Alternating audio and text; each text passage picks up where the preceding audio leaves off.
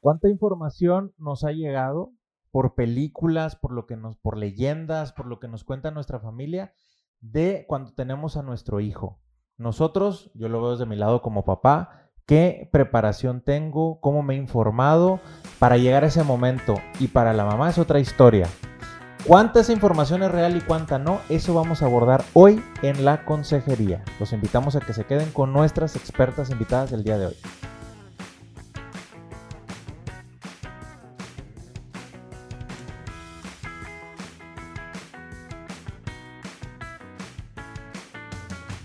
Hola, ¿qué tal? Bienvenidos a la consejería. El día de hoy nuestro podcast será de educación para el nacimiento y tenemos de invitadas a Elizabeth Cholo y Paulina González de Nacer y Crecer, cariñosamente Eli y Poli como las conocemos nosotros. Ellas tienen más de 30 años de dedicarse ininterrumpidamente a apoyar y acompañar en el proceso de gestar, parir y criar hijos y familias y son de la primera generación en México de educadoras perinatales por la más internacional y el Colegio Americano de Educación para el Nacimiento. Son pioneras en Monterrey de empezar a hablar de nacimiento humanizado y parto en agua, impulsoras también del Club de Lactancia, porque esto era algo que no existía aquí en, en nuestra ciudad, y ellas fueron las iniciadoras de este tipo de iniciativas. Por su parte, Eli estudió psicología, también tiene un posgrado en hipnosis ericksoniana, está certificada como Dula por Dona Internacional y ha acompañado durante muchísimos años a padres en todos los procesos de lactancia y de crianza. Poli estudió comunicación, tiene una maestría en ciencias de la familia, es consultora en lactancia y desde hace más de 10 años se ha enfocado a apoyar en temas de crianza y de ablactación, que es el proceso de introducir alimentos sólidos a los bebés, a los padres de familia.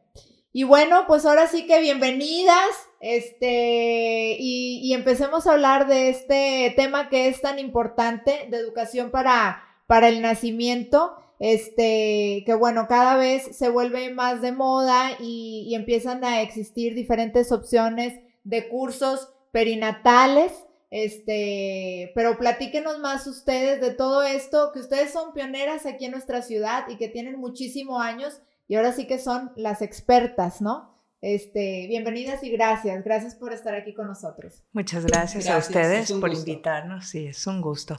Pues sí, em, mucha gente pensará que hay que educarse para algo tan natural como como tener, gestar un hijo, parir un hijo, criar un hijo. Hay gente que, que dice, pues ni mi mamá, ni mi abuelita, ni mi bisabuela tuvieron que tomar ningún curso para eso. Y de pronto, pues está de moda, como dices tú, Carla. La verdad es que eso yo me lo cuestioné durante mucho tiempo. Pues realmente esto debería de ser algo muy natural que hemos desnaturalizado bastante. Eh, realmente qué es lo natural, entre comillas, por ejemplo, aquí en nuestra ciudad, en Monterrey. Pues lo natural es que te operen. O sea, ¿cómo, cómo se expresan las mujeres, por ejemplo, cuando hablan en México? ¿no? Eh, cuando menstruan dicen ando mala. Cuando van a tener un hijo dicen me voy a aliviar. Y cuando te enojas te dicen pareces menopáusica. Tres tres expresiones muy importantes de la vida reproductiva de una mujer y están expresadas realmente de una manera bastante negativa. Y como tal, de esa manera también se vive este proceso donde extraemos la parte, esa parte tan importante para nosotros, este, desde la psicología, o sea, de entrada a una etapa de la vida tan importante que es convertirte en mamá y en papá y, ser responsable de ti y responsable de alguien más, de la personalidad de alguien más, porque en este tiempo es que se gesta esa personalidad, tú y yo lo sabemos, este, como de manera muy, muy fundamental. Entonces, si no se hubiera desnaturalizado tanto todo esto. Este, y, no, y si hubiera la conciencia de cómo vivimos esta etapa de la vida, de entrar aquí a una nueva etapa, entonces nosotros no, trabajaríamos en esto y, todo sería armónico. Este, no habría depresiones posparto y, y no habría tantos problemas que estamos viviendo y que las, las personas, o sea, pasaron por ahí y pues recibimos la sombra de nuestras madres, de nuestros padres y hay mucha enfermedad. Claro. Eh, y creemos, creemos que este, eh, esto pues es, eh, es así, creemos que estamos haciendo lo correcto. La modernidad nos lleva a, toda una serie de, cosas que no, que, que no, más bien a transgredir el curso de la naturaleza. Lo moderno, interferimos con, las, con todos los procesos naturales y eh, tenemos que ir al origen porque hemos interferido incluso en el proceso del nacimiento. La naturaleza es perfecta, este, siempre eh, cuando interferimos con ella, pues se la cobra. Estamos viendo ahora con estas inundaciones de nuestra ciudad, pero hablando del nacimiento, eh, nosotros creemos que es muy fácil, que es muy padre, que te programen, eh, es, es, más práctico, este, no tienes que salir en la noche, igual tu esposo puede estar contigo. Y entonces empezamos nosotros a interferir con algo que es perfecto. Y de alguna manera estamos viendo las consecuencias. Nuestros niños están naciendo de una manera, de en un tiempo en donde no deberían muchas veces, agredidos por acciones como puede ser una cesárea innecesaria. Una cesárea necesaria, pues es maravillosa y salva vidas, pero cuando no es necesaria, estamos evitando que la naturaleza siga su curso. De hecho, el niño eh, es necesario que, que que pase a través de todo un proceso como por ejemplo el trabajo de parto, el tener contracciones lo capacita para su vida fuera del útero, el pasar a través del canal de parto va a activar su sistema inmune, el que siga con la lactancia, el apego con papá y mamá, lo van a colonizar, hoy sabemos que este, la microbiota se, se forma en este tiempo, ¿verdad? Se activa en este tiempo tan importante. Todo esto los niños que vienen por estos procesos innecesarios y una cesárea abrupta, la cual es un nacimiento sin razón, se lo pierden. No tuvieron ese masaje, les decimos nosotros, para nosotros es muy importante, por ejemplo, las contracciones. Las contracciones son los primeros masajes que van a tener los bebés, esos primeros abrazos para que en el momento en que ellos nazcan, los suplan los brazos de los padres que muchas veces están al margen en los hospitales porque pues los bebés son separados de sus madres. Ahora están empezando a fomentar, pero si no somos conscientes no va a haber un cambio. Tenemos que instruir a las personas y, y después de ahí se va a dar ese apego en donde ya no puedes dejar al hijo. Ahora es muy fácil. Yo tengo que emanciparme, ese es mi, mi función como mujer antes que el tener hijos. Pues no, es, es una responsabilidad muy grande. Y primero están nuestros hijos, no el desarrollarme yo como persona. Sí, esto no quita el que yo pueda desarrollarme, pero hay prioridades y en el momento en que nosotros estamos embarazadas tenemos que concientizar que esto que el bebé está viviendo incluso dentro del útero eh, va a repercutir a todo lo largo de su, de su existencia y que los bebés deseados, que los bebés amados, que los bebés con los cuales nos comunicamos dentro del útero van a ser gente de bien en el futuro. Eli tiene mucha experiencia, por ejemplo, con psicópatas. Bueno, no, en, en, realidad... ¿Qué pasa cuando tú trabajabas en este tiempo? No, es que, o sea, siempre me cuestioné, siempre me cuestioné cuando hice la carrera de psicología y, tomé la materia de psicosis. Em, recuerdo verme en los pabellones psiquiátricos con psicóticos meciéndose, este, y te dabas cuenta, ¿no? De qué pasó ahí, este, con la mamá, o sea, ¿dónde estaba? ¿Dónde estaba la mamá? ¿Dónde estaba ese, ese bonding? ¿Dónde no hubo, no? Y bueno, cuando yo me convierto en mamá, eh, realmente entro ya desde la psicología con esa conciencia de la importancia de apegarnos con nuestros críos. Este, como lo decía, ¿no? La importancia de la formación de un ser eh, emocional, espiritual, está en estos primeros años de vida tan importantes. Y como la, la mamá y el papá lo vivan, lo van a vivir los hijos. Claro. ¿Cómo queremos erradicar la violencia si somos violentos con nuestros hijos al nacer? Interferir en un proceso que no corresponde es, violencia. A veces podemos decir es que en mi casa de veras todo es tranquilo, nos llevamos muy bien, tenemos buenas relaciones y mi hijo pega en la escuela, no entiendo por qué pega. Pues, ¿Cómo nació? Para nosotros es bien importante el sentido. Es decir, nosotros como nuestro programa siempre decimos tiene alma eh, eh, y tiene un sentido. No es hacer un parto psicoprofiláctico eh, o hacer un parto sin intervenciones o sin medicamentos.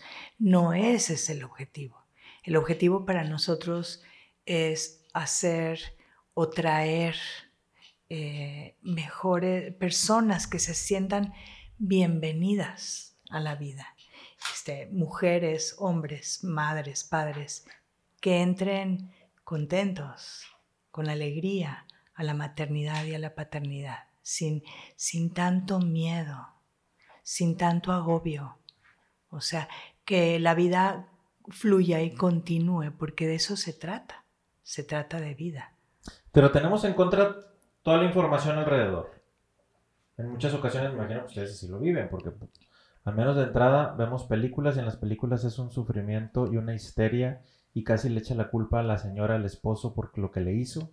Este, están ahí en, el, en, el hospital y se están gritando como que pasando la peor experiencia de su vida, el tener un hijo. Y, y a veces este, lo vemos como broma, digo, lo quieren hacer en una afán así como que para que se ría la gente, pero ya empieza a predisponer un poquito a la mujer, a lo mejor a tenerle un poquito de miedo, y a lo mejor al lado de nosotros como papás, ¿a qué me estoy metiendo? ¿A qué, a qué voy a estar? ¿Cómo voy a controlar eso? ¿Yo qué rol tengo? Y, podemos caer en, en, cuenta o llegar a la conclusión de que necesito que mi esposa, mi esposa únicamente, se prepare en ese tema, que ella vaya a un curso como los que dan ustedes para que ella se dé una, una idea de eso pero no nos damos cuenta que nosotros tenemos un rol muy activo en todo el proceso. Entonces, no solamente es cuando va a llegar el hijo, hay toda una chamba previa, pero también hay una chamba post, que tenemos los papás también como hombres. ¿Ustedes qué han visto? Cuando llegan estos, este, estas parejas a un curso, ¿qué expectativa tienen? ¿Qué les ha tocado este, en general? Porque pues, estamos hablando de muchos años yo me imagino que a lo largo del tiempo ha ido cambiando el perfil, pero hay ciertas cosas en común. No sé que ustedes nos puedan platicar en general de eso. Yo te puedo decir tantito que, bueno, que en, principio, al, principio estos cursos, en su origen, eh, la idea era que la mujer se preparara, tienes toda la razón, y estaban enfocados a la mujer, pero el hombre es importante. El hombre no lo podemos dejar al margen y para nosotros ha sido a lo largo ya de muchísimos años el estar trabajando con los papás, este, no, no nada más en ciertas clases, sino en todo el curso. Tan, tan, no lo podemos dejar al margen que esto no hubiera sido posible sin ellos. En esta vida puedes hacer todo sola o solo, pero tener un hijo necesitas de un hombre y de una mujer. Y mucho más allá de sembrar una semilla, necesitas cultivarla. Y, y, tú estás tratando de dos aspectos muy importantes, Indalecio. Uno es el tema del dolor y el sufrimiento y el otro es el tema de la participación de la pareja o vivir esta experiencia como pareja, ¿no? Entonces, me encantaría a mí tratar el tema del dolor y el sufrimiento porque, pues, porque es un tema de la vida, ¿no? Eh, en, en alguna ocasión encontré en un libro de sabiduría china que decía, y viene muy bien para estos días de tanta lluvia, que decía, eh, la lluvia es solo lluvia, no es mal tiempo.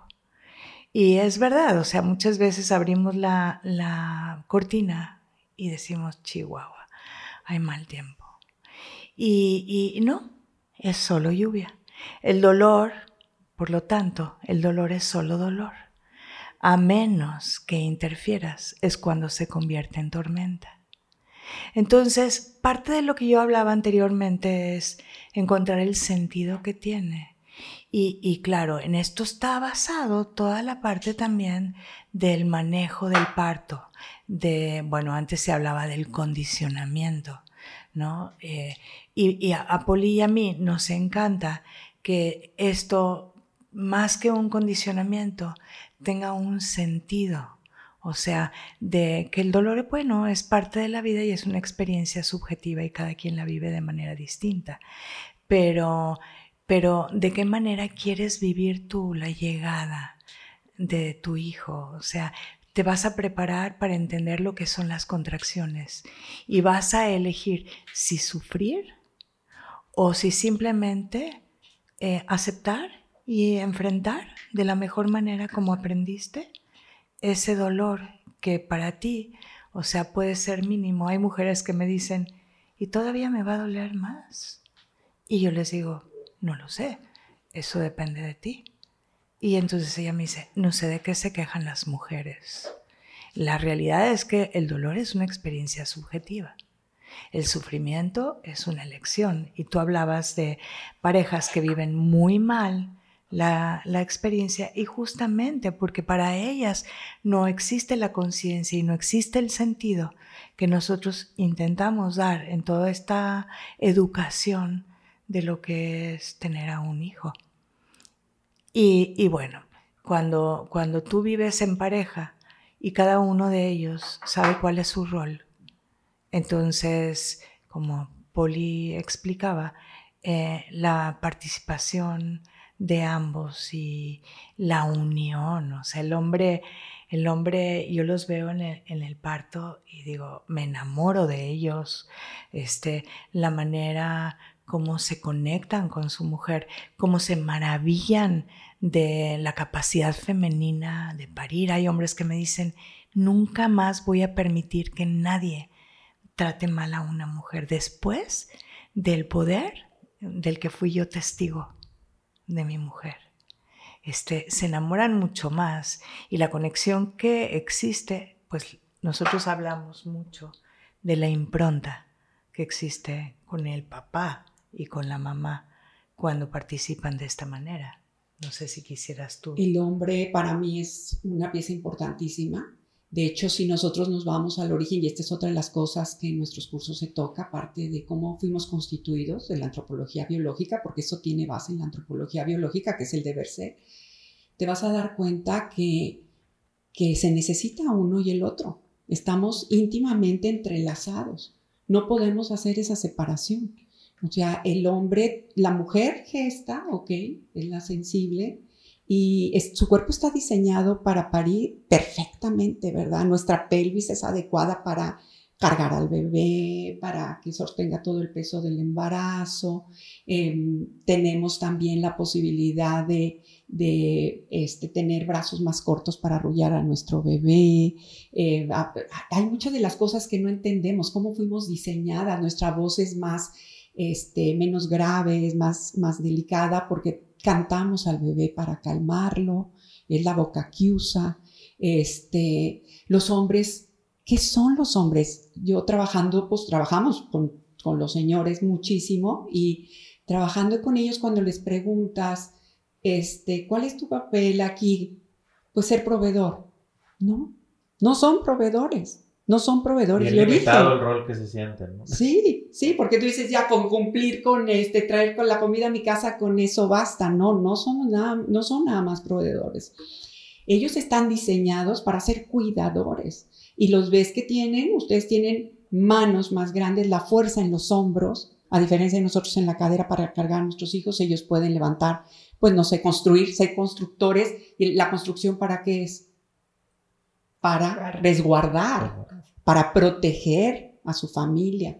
Tienen la fuerza, tienen fuerza en las piernas porque ellos recorrían grandes distancias para proteger, para ver si no viene, pues no sé, a lo mejor un animal predador o a lo mejor, este, no sé, otros, otras, otros, este, em, eh, grupos de otros lugares que a lo mejor ya agotaron eh, su alimento y que quieren el alimento de, este otro grupo que está posicionado en otro lugar. Entonces están protegiendo también lo que les pertenece a su grupo social, a su clan. La voz es maravillosa y la voz es más grave porque tiene un sentido no solo de comunicación, ¿verdad? Porque si nos vamos al origen, porque esto está basado en el origen, pues vemos que la voz igual eh, le servía para comunicarse de una comunidad a otra, ¿verdad? Pues este, se está viniendo el invierno antes de tiempo, están migrando los animales y, van pasando de voz en voz en voz hasta que llegan a, a lugares más lejanos, esa era la forma de comunicarnos. Pero la voz también es protectora, la voz también puede ahuyentar a alguien que en ese momento este, pueden alejar a alguien que, que, no sea, este, claro, hoy ya todo esto ha cambiado, pero estamos hablando del origen, entonces la misma voz puede asustar, ¿verdad? No sé, animales, a otras personas, este, pero la voz también tiene una connotación increíble con el bebé, el papá que se comunica con su bebé. Está estudiado que es increíble cómo el bebé desde las 12 semanas conoce la voz de su padre. Mucho se habla de que es la voz de la mamá, la voz de la mamá es distorsionada. Entonces vamos a ver esta importancia de cómo el papá que es afectivo, el papá que le habla a, su esposa, que la abraza durante el embarazo, ella se siente protegida. Esto es parte de lo que se llama la autonomía, es este abrazo que tiene un sentido, un sentido que nada más le podemos dar una explicación la persona que en ese momento lo, está sintiendo, es algo que no se puede explicar, que se siente, ¿sí? Entonces, imagínate tú abrazada por tu hombre, te sientes protegida, ¿cómo vas a gestar a ese bebé?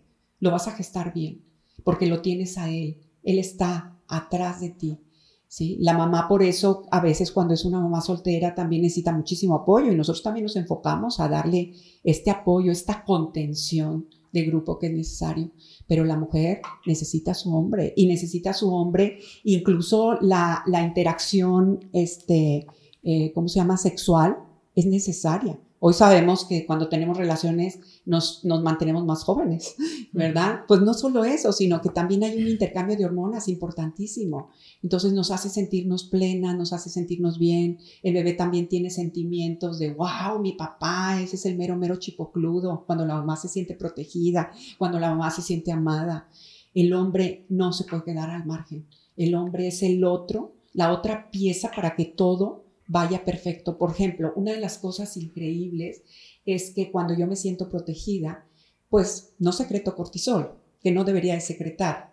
Las glándulas suprarrenales no funcionan cuando estamos embarazadas, porque la naturaleza prevé que yo esté gestando de una manera tranquila, de una manera que esté dopada, que haya dopamina circulando en mi organismo, porque eso es lo que va a hacer que yo geste a un ser humano con salud y, y como decía Eli, este, psicoemocionalmente eh, y espiritualmente perfecto, ¿verdad? Entonces tengo esa capacidad. Entonces, eh, esta, esta parte, eh, cuando yo estoy dopada, por ejemplo, el filtro reticular, o sea, en, en, mi, en mi cerebro, este, me voy a enfocar hacia lo que tiene que ver con los bebés. Por eso a veces estamos viendo a todas las embarazadas cuando estamos embarazadas, detectamos a todos los, este, eh, las carriolas, nos vamos al súper a donde hay cosas de bebés, bebés, bebés, bebés. Esto lo hace el filtro reticular, pero no lo hacen todas las mujeres, lo hacen las mujeres que están tranquilas, en las mujeres amadas, en las mujeres, no en una mujer que está, que no tiene el apoyo, en una mujer que gesta con miedo. El miedo es terrible. Ahorita él también puede hablar de, de esto que es, es lo que nos lleva muchas veces a no poder manejar el dolor. Y este filtro reticular te pone el, oído en alerta, eh, nos volvemos más sensibles. Una ambulancia cuando la escuchamos nos, nos encoge el corazón o te lo altera. Este, y, nosotros también al papá lo contagiamos de todas estas hormonas. Esto es una simbiosis unos a otros, ¿sí? nos fortalecemos en este acto de gestar perfectamente bien a, un hijo. Hay mucho que hablar sobre esto. Es muy profundo este tema. Entonces, hemos tocado ahorita la importancia del involucramiento de los papás, hemos tocado el tema de la importancia también de informarnos nosotros como a lo mejor un matrimonio que vamos a tener un hijo. Eh, yo lo que les quiero preguntar es, a veces puede existir esa creencia de que, ustedes lo dijeron antes de que estuviéramos en la grabación, de que pues, si mi mamá pudo, si mi abuelita pudo. Inclusive ustedes tienen una sesión que vienen los abuelitos, porque nosotros, Carla y yo, tomamos el curso con ellas. Entonces, este, hubo una sesión en la que vienen nuestros papás y también se empapan de todo esto, porque algunos podrán ser abuelitos por primera vez, pero también les debe tocar abuelitos que ya debe ser su veinteavo nieto y demás, ¿verdad? Entonces hay de todo tipo. Pero este, yo creo que los abuelitos también deben de coincidir y creo que participan muy activamente, porque pues, se, involucran en esto, de que no es la misma circunstancia que ellos vivieron a la que están viviendo sus hijos. Entonces, no sé qué nos puedan platicar porque existe esa creencia, con lo que me diga mi mamá tengo, con lo que diga mi abuelita tengo, y ahí se quedan. Y resulta que no es la experiencia que ellas, e, ellas esperaban o que ellos también esperaban. Pues la idea es que, que e, este es un tiempo de armonía. O sea, llega una nueva persona y todas las energías se movilizan de todas, de toda la familia, ¿no? Entonces, qué maravilla que la energía se enfoque positivamente, armónicamente en un evento tan increíble. También estamos viviendo un tiempo que no es, no sabemos que no debe ser de exclusión, sino hoy hablamos de inclusión. Y es ahí donde a Poli y a mí nos interesaba muchísimo desde hace, ¿cuántos años, Poli? Que empezamos a, traer a los abuelos. Muchos.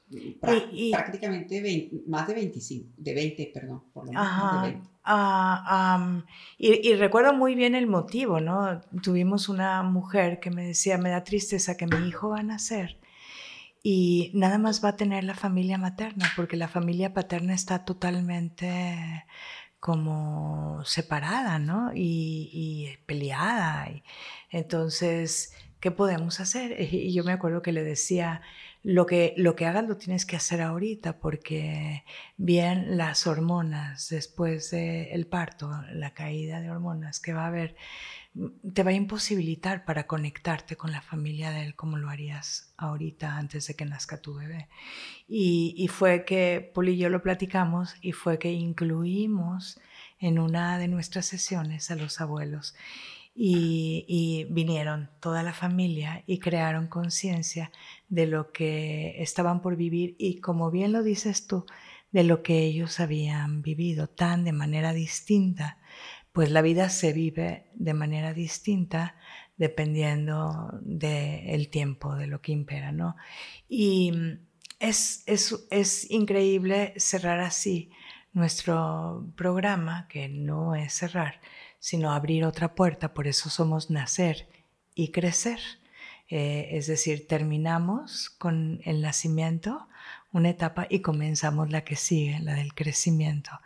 Y, sí, evocar cómo se vivió de manera distinta eh, la espera de estos hijos que ahora y la llegada de estos hijos que ahora se convierten en padres y buscar ese respeto por las decisiones que se, se tomen de manera distinta. A veces nosotros podemos creer como adultos que nadie como los Beatles, por ejemplo.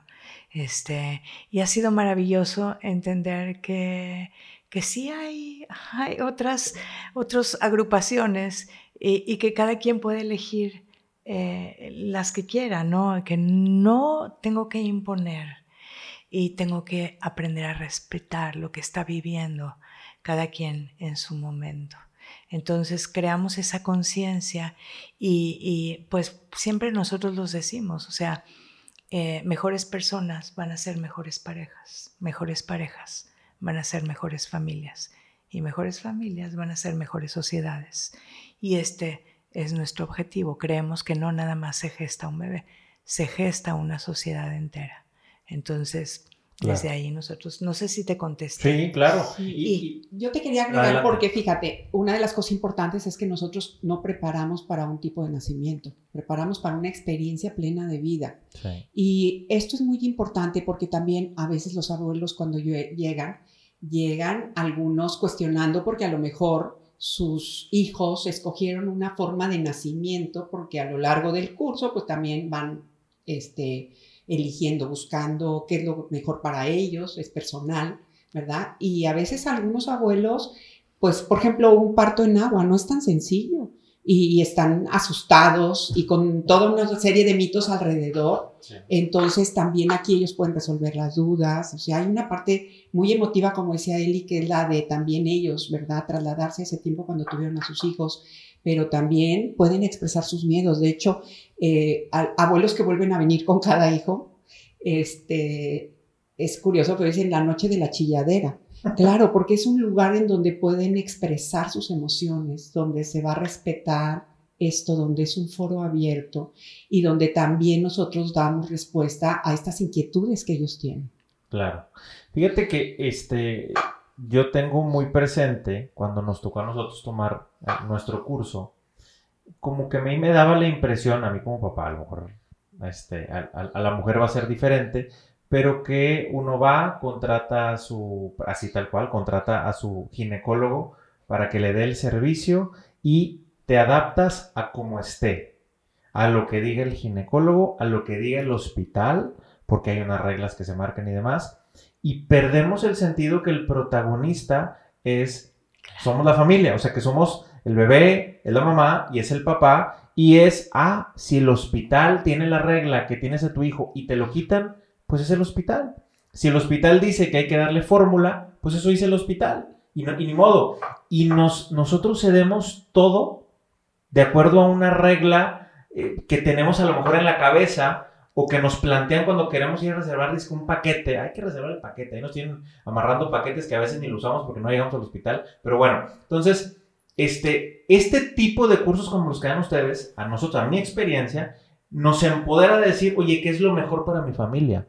qué es lo mejor para mi hijo, qué es lo mejor para nosotros. Entonces, eh, eh, para la gente que nos está escuchando, que nos está viendo, que sepan que no es seguir un protocolo, sino que cada quien puede tomar sus decisiones, obviamente con el asesoramiento y el respaldo de tu médico, pero que si es posible, si tú quieres al momento de nacer a tu hijo, quedártelo y no separarte de él, si las condiciones son propicias, pues te lo puedes quedar. Y creo que eso no está en el radar de mucha gente, salvo que te diga el chisme ahí del, del apego y de repente sale esa palabrita. ¿verdad? Y es que también, de alguna manera, creo yo que culturalmente hablando en México, tendemos a ver al médico como ese experto, saberlo todo, que, que, que, lo que diga, eso, eso se tiene que hacer. Y quizás en Estados Unidos, por ejemplo, existen estos planes para el nacimiento, o sea, existe una apertura y una cultura muy distinta. La mujer que va a parir, bueno, al menos yo tengo amigas que viven en Estados Unidos y ellas hacen un plan de nacimiento y piden todas unas ciertas cosas que eh, están como mucho más conscientes, incluso los hospitales, o sea, a ver, este, si quiere que le pongan eh, anestesia o no quiere. Se va a llevar su eh, placenta.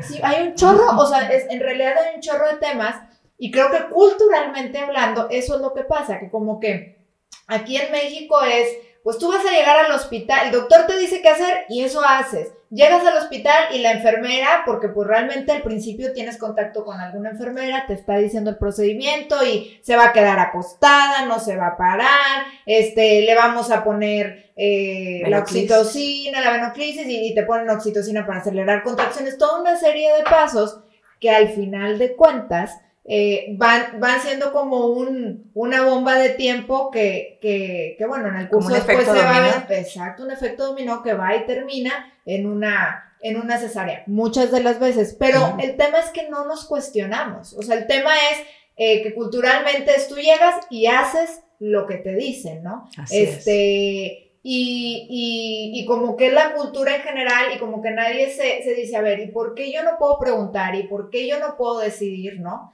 Este, que, que yo también lo veo como lo ve Indalecio, te empodera para decir, a ver, yo quiero esto para este, esta nueva etapa que va a vivir mi familia, ¿no? Estamos recibiendo a nuestro hijo y ya sea el primero, el segundo, el que sea, el tercero, cuarto, etcétera, pues es un miembro más de, de la familia. Y creo que eso es una, un cambio en el chip muy importante que nacer y crecer hace, ¿no? Y pone ahí en la mesa. Yo quiero contar una anécdota al respecto porque que va a decir y va a explicar bien lo que ustedes están diciendo.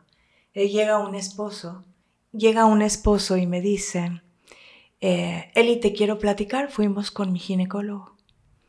y, y le pues en todas las parejas siempre hay alguien que es el portavoz. En este caso, no sé, la pareja de ustedes, ¿quién es el portavoz? ¿Quién es el que habla más? No, hombre, no. Los dos somos.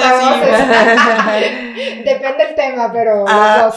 bueno, pues en este caso, siendo que el tema uno pudiera pensar que es más femenino, llegó el esposo con el ginecólogo y le dijo, me, me cuenta, ¿no? Que llegaron y le dijo el doctor, fíjese que eh, mi mujer y yo hemos decidido cómo queremos que sea el nacimiento de nuestro bebé. Eh, como somos los protagonistas, o sea, de lo que está sucediendo, pues queremos llegar, dice mi mujer, y yo también estoy de acuerdo, con un trabajo de parto activo, es decir, con contracciones con este lenguaje bien establecidas. Y no quisiéramos, ojalá, que lleguemos y que no nos regresen, ¿verdad? Y, y mi mujer ha decidido también, claro, obviamente puede decidir algo y en el momento puede cambiar, que lo, se lo va a aventar a capela, es decir, que quiere tener un parto verdaderamente natural, pues no le gustaría tener eh, y va a intentar, nunca lo ha vivido, no tener analgesia y no tener anestesia obstétrica.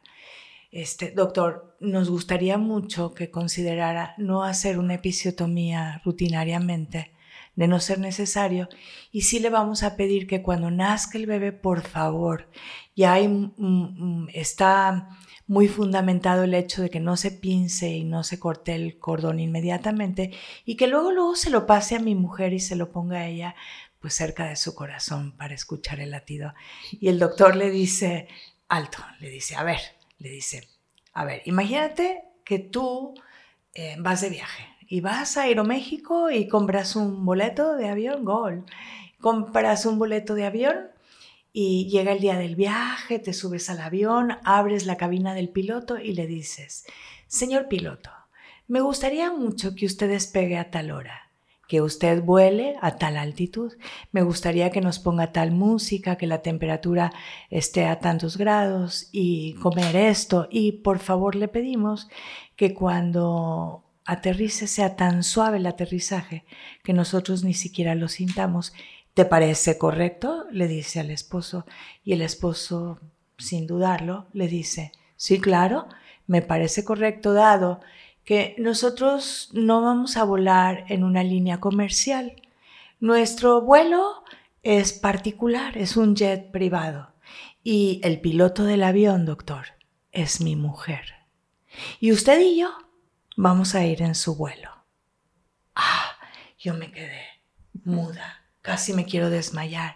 Y le digo, ¿dónde aprendieron eso? Y entonces esa metáfora está divina. Te la voy a tomar, hijo. Ustedes no lo enseñaron. Ustedes nos enseñaron eso que ustedes están definiendo también como, como ese empoderamiento, eh, ese mm, no pasividad, no sumisión, sino realmente ser los consumidores de un servicio que nosotros estamos eligiendo y que nosotros vamos a pagar y que nosotros queremos disfrutar. Yo lo veo siempre como un rompecabezas, donde cada pieza tiene que embonar perfectamente. El hospital a donde vas, el, el ginecólogo, el pediatra, la dula, este, ¿Cómo ves tú la experiencia? ¿Cómo te la imaginas?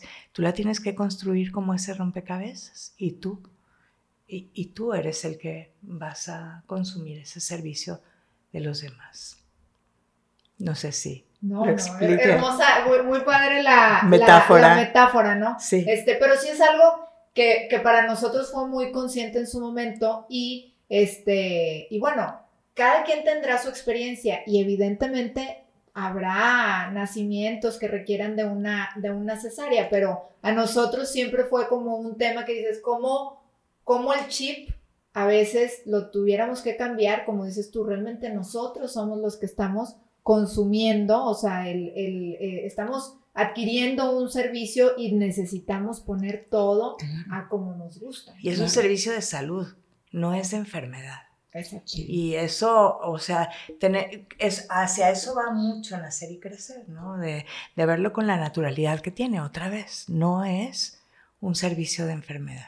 Claro. Vamos a, comentar algo por No, es que si nos, aparte, otra de las cosas importantes, ¿verdad? Es que dentro de este servicio también vas a aprender para que a lo mejor sirve, sirve en un momento dado el que te pongan una conducción, cuando es necesaria. Como vas a saber también que está bien que te hagan una cesárea necesaria. Y esto es otra de las cosas. Necesitamos también prepararnos para esta operación quirúrgica, que es algo que no, no estaba previsto por el bebé. Entonces, esta preparación también te hace más consciente, te quita miedos, porque finalmente es, es una operación mayor. Estamos hablando de, te, van a abrir, ¿sí? Hay lesiones a veces de intestinos y no sabemos, cortaditas en las orejas de los bebés, o sea, tiene riesgos la cesárea, no es cualquier cosa y las mujeres deben de entender. Y cuando es necesaria, bienvenida. Pero también un bebé nacido de una cesárea, hoy está estudiado, de una cesárea, sobre todo en necesaria, está estudiado también muchas de las conductas que después los niños tienen con relación a un evento que se cortó en un momento dado. Entonces, todo esto, nuestras alumnas son conscientes, aprenden y pueden sanar. Siempre cuando tú tienes el conocimiento, va a haber la posibilidad de sanar la situación. Cuando no, pues la dejas pasar. Ya en un futuro, si tienes ciertas reacciones o conductas, ni siquiera vas a asociar con que fue con las, por la cesárea que tuviste o derivado de ahí. Esto este, es importante porque los papás también se van a preparar para eventos que en un momento dado son eventos imprevistos. Muy bien. Y, perdón, y luego todo lo que viene, ¿no? Es decir, eh, ya tenemos eh, el nacimiento que tuvimos y ahora qué? Que sí. esa es la siguiente parte, tener ¿verdad? un bebé, o sea, sí. ¿Dónde está el instructivo? Y, y, yo me siento un bebé y yo les digo, el que nació fue el bebé, no tú. Pues como, si, como si Sí, la verdad es que sí, pero se nos olvida que tenemos un sentido común maravilloso, que, que hemos aprendido muchísimas cosas a lo largo de muchos años y que, que, hay, que hay que saber usarlas y no, no perdernos. Pero claro que definitivamente Poli y yo les recordamos muchas cosas que deben de saber, ¿no? Así como el cuerpo está diseñado perfectamente para amamantar. Es increíble cómo batallan las mujeres. Y Poli decía algo muy importante que es el miedo, el miedo. O sea, el miedo que tiene la mamá primeriza que no tiene la segunda, que ya lo vivió. Eh, o, o, cuando ya tienes tres hijos, ¿no?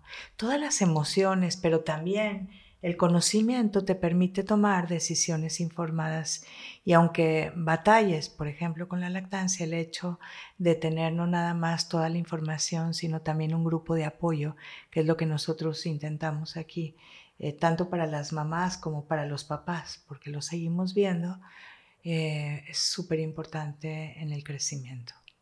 Es lo, que, es lo que quería abordar también, o sea, que sepan que las que empezaron todo el show de la lactancia aquí en el área de Monterrey fueron ustedes. Y no por nada tienen un club de lactancia con cuántos años interrumpidos. 25.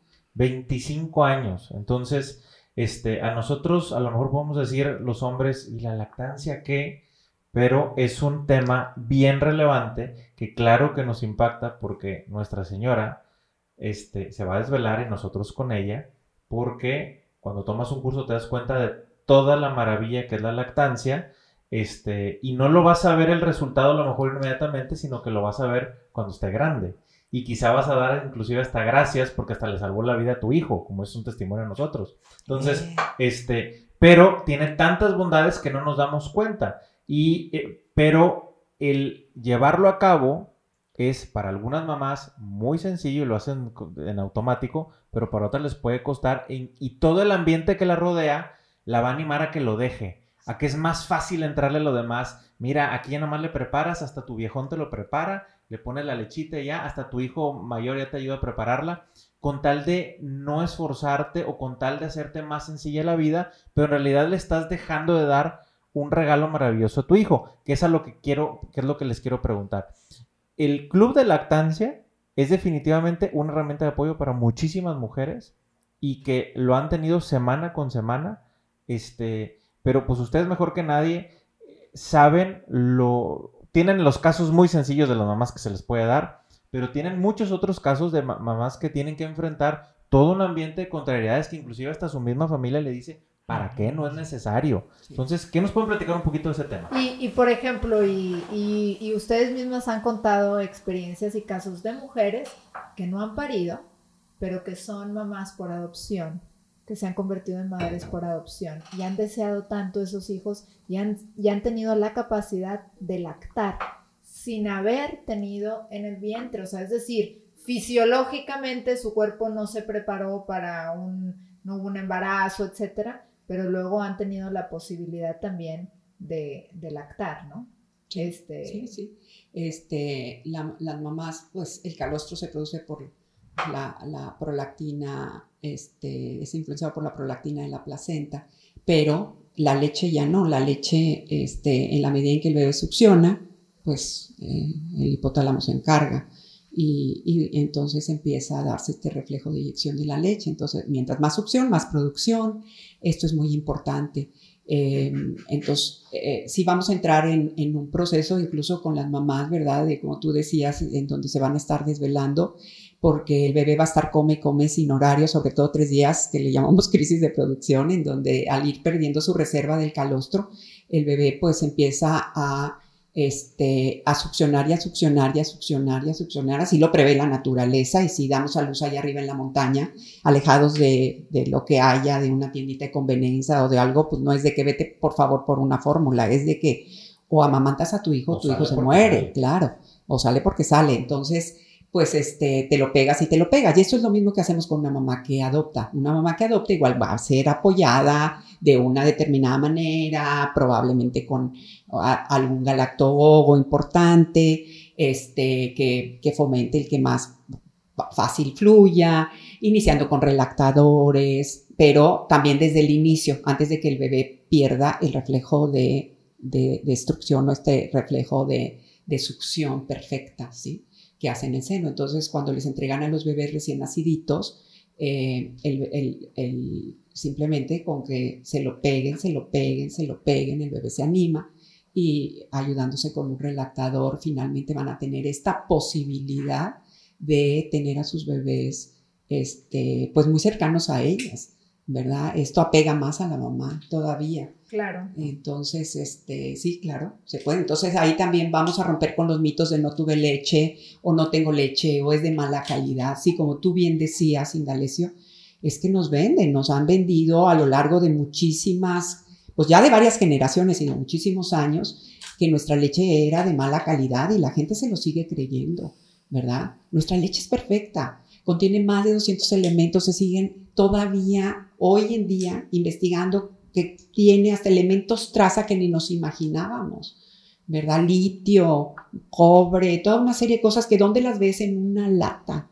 de leche? Por otro lado, yo, yo también les digo, pobres bebés, imagínate los niños que son este, inducidos a los biberones porque es más fácil, también ni siquiera están desarrollando como deben ser las papilas gustativas, que se, las de la lengua se desarrollan en esta, eh, al nacer el bebé, ¿verdad?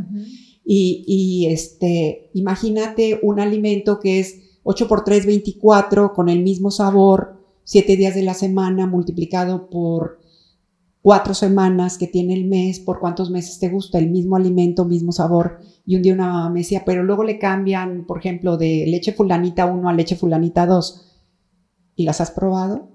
Es el mismo sabor, el mismo sabor. La leche materna es de sabores. La leche materna también le estamos mandando al bebé emociones, le estamos mandando este cuerpo, alma, este sentimientos. Este, somos uno con el bebé. La leche materna, aparte, pues va a erradicar cosas como, por ejemplo, la predisposición a la obesidad, tanto problema que tenemos nosotros en México.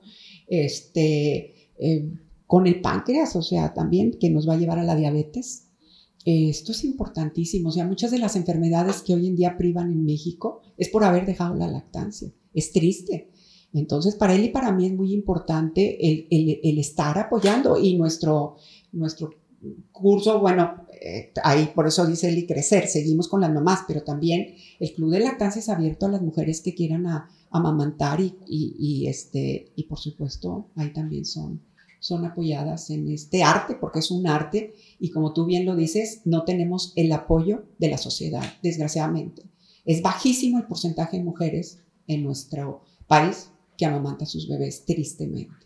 como dice él, y las más pobres y las más inteligentes. Las más inteligentes pues son las preparadas. Entonces queremos que la gente se prepare. Este es el problema de nuestra sociedad. La cultura nos falta en todos los aspectos. Y prepararnos, muy bien. Y luego pensamos que brincamos la tablita con el tema de la lactancia y resulta que viene el otro reto que también en Nacer y Crecer ayudan, que es el tema de la ablactación, que, que tienes cursos y que nos iluminas a muchos papás para saber cómo es ese otro brinco, porque recordemos, el hecho de que llegue el hijo no trae el instructivo, o sea, por más que le buscamos, no hay ni un instructivo que venga ahí, este, más que el que nosotros busquemos y el que nosotros nos informemos. Entonces, Vienen, vienen retos con los hijos y el hecho que llegue un hijo hay que entender lo que es una crisis para la familia, porque todos nos tenemos que adecuar a ese cambio que vamos a tener como pareja. Como pareja estamos adaptados a vivir juntos y demás, pero llega el hijo y hay que encajar a esa, a esa, a esa familia, este, este, a este nuevo miembro, ya sea el primero o ya sea el segundo, el tercero, el que me digas, este, hay que, se tiene que adaptar y mucho de eso, pues ustedes lo tratan, o sea, ustedes lo, que hacen es proveerle al matrimonio, en este caso de información, que le permita tomar decisiones, que pueda prever circunstancias o crisis mayores de las, de las que podrían ser, porque definitivamente hay un cambio, pero no tiene que ser un cambio que genere este, rupturas, ni quiebres, ni depresiones, ni nada por el estilo. Al contrario, es una situación buena. Que fluya. exactamente, que fluya de manera natural, que es el objetivo. Entonces, yo no quiero dejar, porque se nos está acabando el tiempo, de que nos platiquen, uno, cuándo sesionan, dónde sesionan, dónde las encuentran, en qué página las pueden encontrar, en qué teléfono. Por favor, digan toda la información para que la gente sepa. Muy bien. Eh, nosotros, Nacer y Crecer, está en Treehouse. ¿Conocen dónde está Qué padre instalación. y Estamos muy contentas de estar aquí eh, trabajando con ustedes en este espacio. Eh, damos clases los lunes y los jueves. Cada mes abrimos un grupo nuevo y antes de iniciar hacemos una sesión informativa. Lo ideal es eh, comenzar este curso en el segundo trimestre del embarazo, es decir, Em, por allá alrededor de la semana 20 más o menos, donde tenemos ya un embarazo más sólido, más bien consolidado. Y mm, las clases son en la noche de 7 a 9 y media de la noche y eh, iniciamos con un programa de 8 sesiones que incluye mm, cómo llegar bien al embarazo, al final del embarazo, como todo lo que hemos estado hablando acerca de tomar decisiones informadas acerca de la forma del nacimiento del bebé y todo lo incluye todo lo inmediato que viene lactancia, posparto, lactancia y cuidados del recién nacido.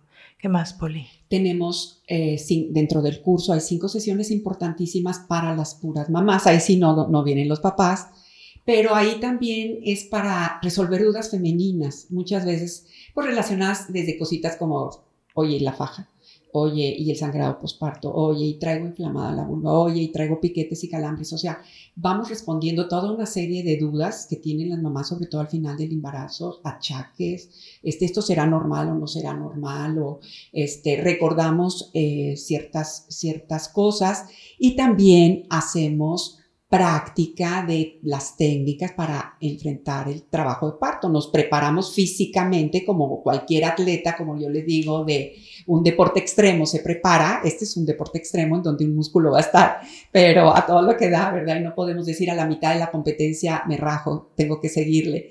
Entonces sí tenemos que eh, saber pues respirar eficientemente, este, les, eh, eh, practicamos y les enseñamos a lo mejor ahí posiciones cómodas porque traen algún, algún problema o a lo mejor el bebé está mal colocado y entonces pues ayudamos a que también utilicen ciertas, ciertas posturas, este, este, estas cinco sesiones son importantísimas. De hecho, muchas de las parejas que volvieron a que, ya tuvieron segundo o tercer bebé, vienen este, las mamás a estas, este, a estas sesiones para volver a otra vez a practicar Estas sesiones son, o sea, se toman las ocho sesiones del, curso y luego hay cinco sesiones. Parte del curso. Ok. Parte del curso. Y estas son, siempre tenemos un día, así como tenemos el club de lactancia siempre los martes, esto es siempre los jueves, de cinco y media a seis y media.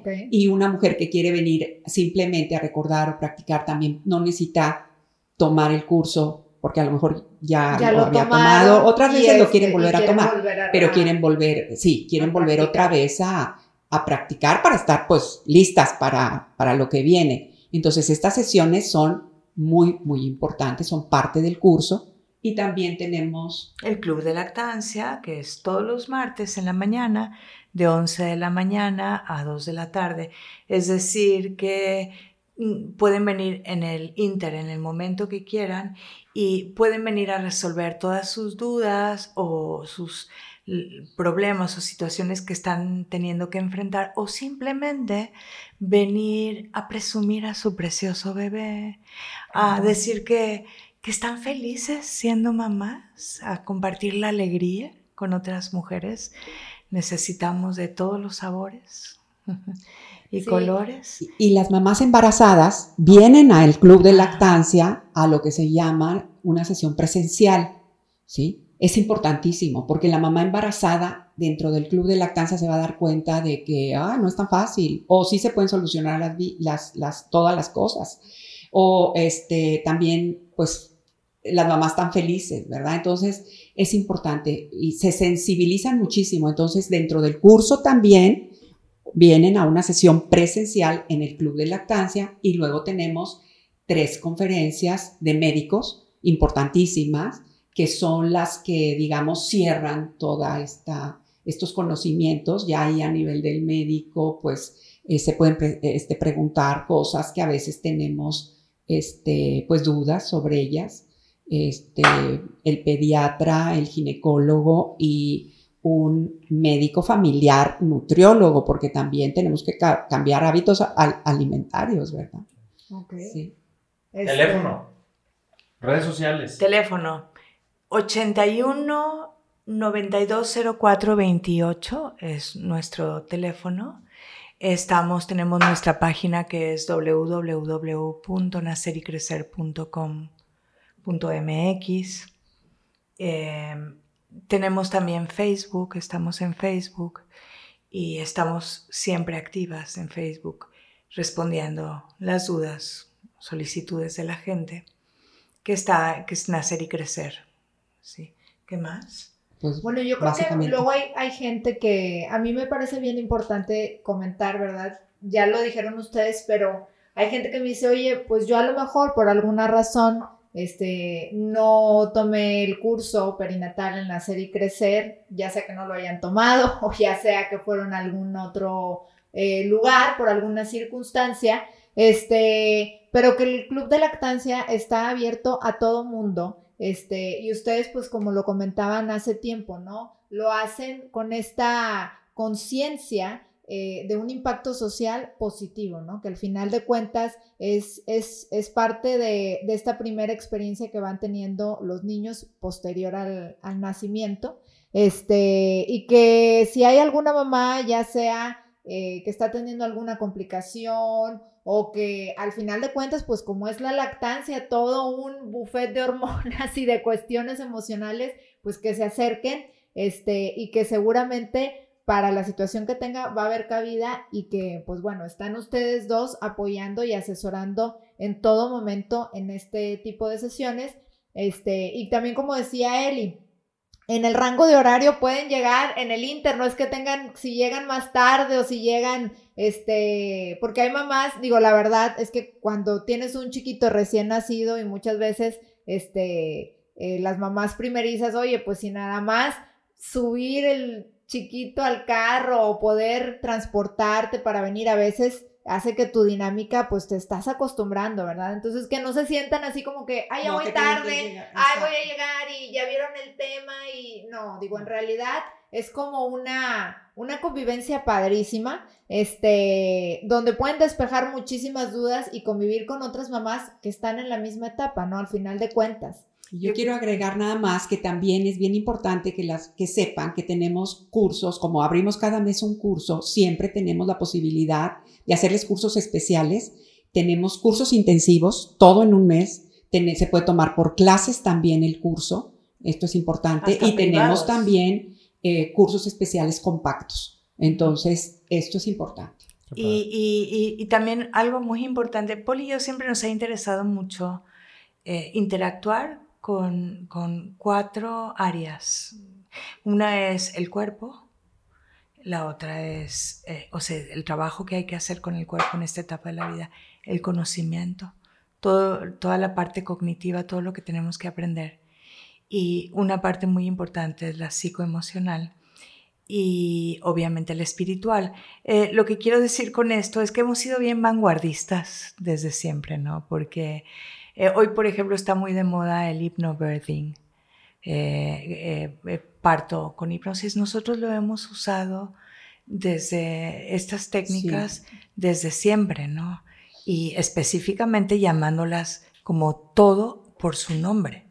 Entonces, eh, quería comentar que realmente es algo muy interactivo y muy integral eh, el trabajo que nosotros estamos haciendo, porque creemos que así debe de ser la vida y esto es cuestión de vida. Claro. Muy bien, pues les agradecemos mucho que nos hayan acompañado, ya tienen todo el mundo sus datos de contacto, como quiera en, en el video podcast, van a poder ver, ponemos ahí toda la viñeta con los datos para que no se les pierda. Les agradecemos a nuestras invitadas de lujo el día de hoy. Muchas gracias. Que nos hayan acompañado. La verdad es de que nos abre mucho el panorama a, toda la gente y seguramente para que ustedes puedan tomar la mejor decisión. Nos despedimos, no sin antes recordarles que tenemos nuestras redes sociales en Facebook, en Twitter, en Instagram y en YouTube. Eh, nuestro contacto de FamilyLink. Pueden escribirnos a nuestro correo hola y no dejen de escuchar nuestro podcast, de recomendarlo. Nunca saben a quién le puede llegar este tipo de información. Nos despedimos y nos encontramos en nuestro siguiente video podcast. Que pasen buen día.